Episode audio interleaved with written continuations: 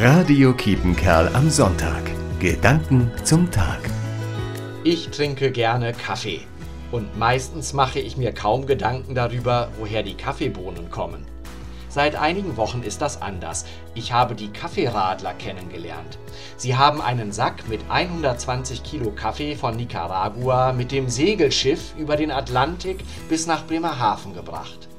Dort haben sie ihn auf Fahrräder geladen und radeln ihn quer durch Deutschland bis nach Karlsruhe.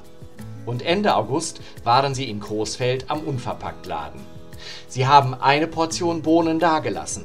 Bohnen klimaneutral hierher gebracht.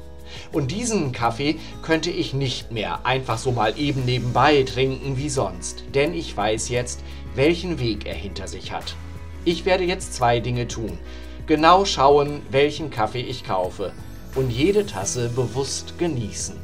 Pfarrer Gerd Oevermann, Evangelische Kirchengemeinde Dülmen. Radio Kiepenkerl am Sonntag. Gedanken zum Tag.